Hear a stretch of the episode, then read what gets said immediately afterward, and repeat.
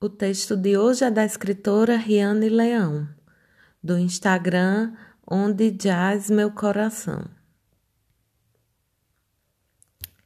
Desejo que os seus amores te amem também nos seus piores dias. Desejo que você não force a barra e compreenda que o que é seu inevitavelmente virá para os seus braços. Desejo que as quedas te lembrem de estrelas cadentes. Desejo que não se entregue a alguém somente para escapar de você.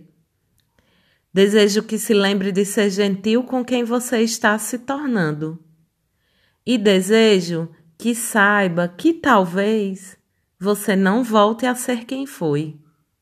E que isso é maravilhoso.